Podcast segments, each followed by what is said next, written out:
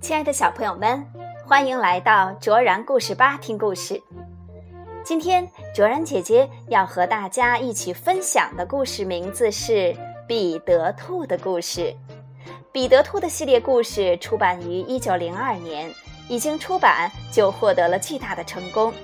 到今天，彼得兔的故事被翻译成了多国语言，受到了世界各地孩子们的喜爱。一起来听彼得兔的故事吧，《小兔彼得的故事》，作者英国的碧翠克斯波特，老涛翻译，外语教学与研究出版社出版。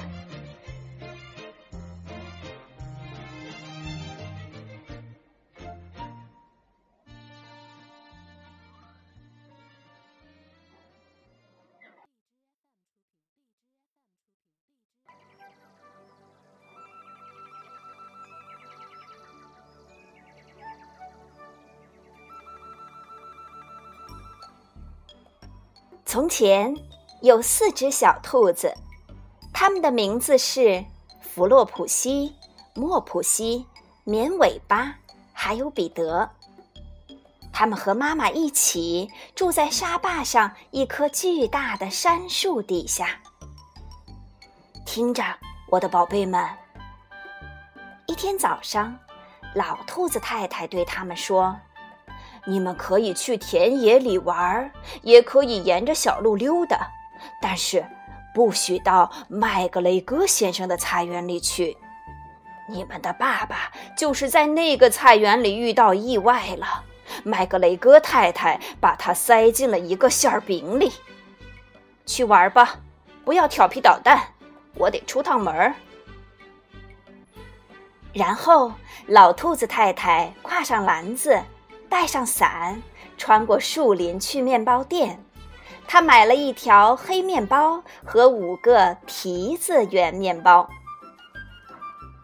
弗洛普西、莫普西和绵尾巴都是乖巧的小兔子，他们沿着小路去采黑莓果子。不过，彼得特别淘气，径直往麦格雷戈先生的菜园跑去。他从篱笆门底下挤了进去。他先是吃了一些莴苣和四季豆，接着又啃了几根小萝卜。过了一会儿，彼得觉得很不舒服，就想去找点西芹吃。但是，刚绕过一片黄瓜藤架，你猜他遇到了谁？正是麦格雷戈先生。麦格雷戈先生正趴在地上移植卷心菜苗，他一看到彼得就跳起来追了过去，手里挥舞着耙子，大叫：“抓小偷啊！”彼得吓坏了，忘了回篱笆门的路，只好满园子里东躲西藏。跑着跑着，他把一只鞋丢在了卷心菜地里。另一只鞋又落在了土豆田里。把两只鞋子都弄丢之后，彼得干脆撒开四条腿，跑得更快了。我觉得他完全有可能逃出去，只可惜他很不走运，一头撞进了醋栗丛上的防鸟网，结果上衣的大扣子被死死地卡在网眼里。那是件蓝色的上衣，缝着铜扣子，还挺新的呢。彼得认定自己要完蛋了，眼泪大滴大滴流了下来。但他的哭声恰巧被几只好心的麻雀听到了，它们争先恐后的飞到彼得面前，鼓励他尽力挣脱。这时，麦格雷戈先生拿着一个筛子冲了上来。眼看着筛子就要扣到彼得头上，千钧一发之际，彼得从上衣中挣脱出来，及时逃走了。彼得冲进工具房，跳到一个洒水壶里。要不是洒水壶装了许多水，躲在里面还挺舒服的。麦格雷戈先生十分肯定，彼得就躲在工具房里。也许就在哪个花盆底下。他开始小心翼翼地把花盆一个一个掀起来查看。很快，彼得忍不住打了个喷嚏。阿嚏！麦格雷戈先生马上就追了过来，他想用脚踩住彼得，但彼得跳出了窗外，还打翻了三盆花。窗户太小了，麦格雷戈先生出不去。再说，他也追累了，便回去接着干活了。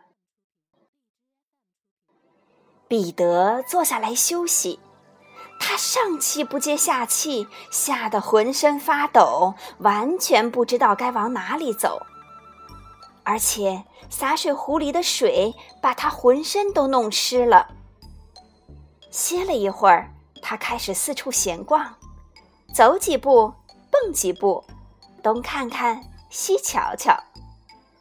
他看到墙上有一扇门，那门是锁着的，门下的缝也挤不过一只小肥兔。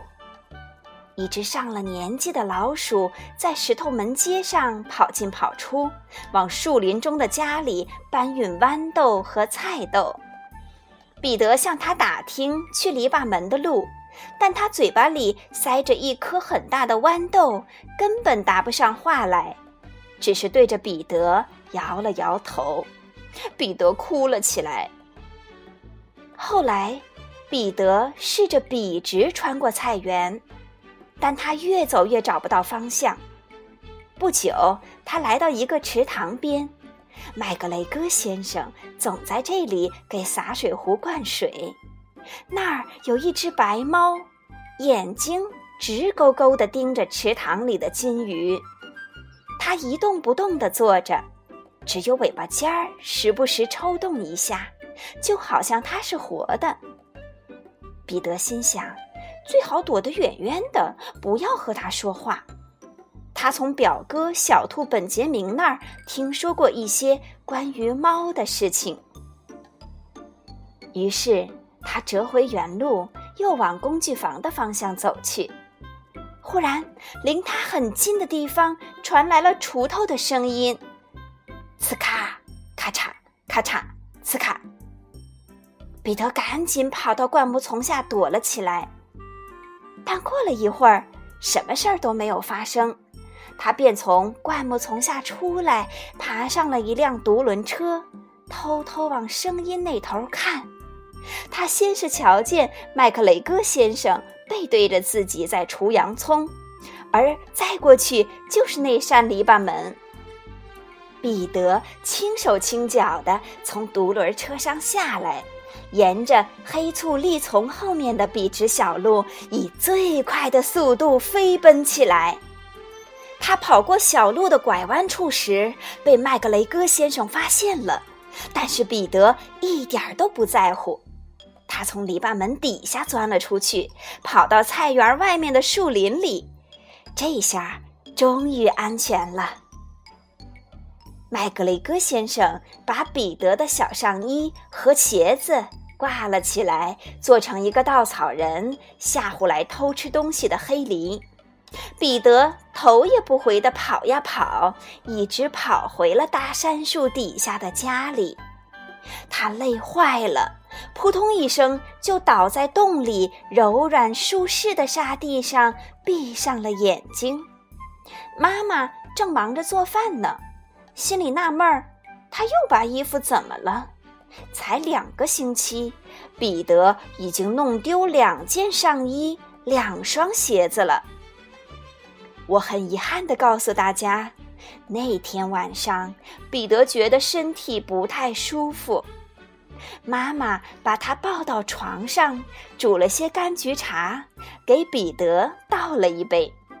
睡前喝上一大勺柑橘茶。不过那天晚餐，弗洛普西、莫普西还有绵尾巴吃的却是面包。牛奶和黑莓果子。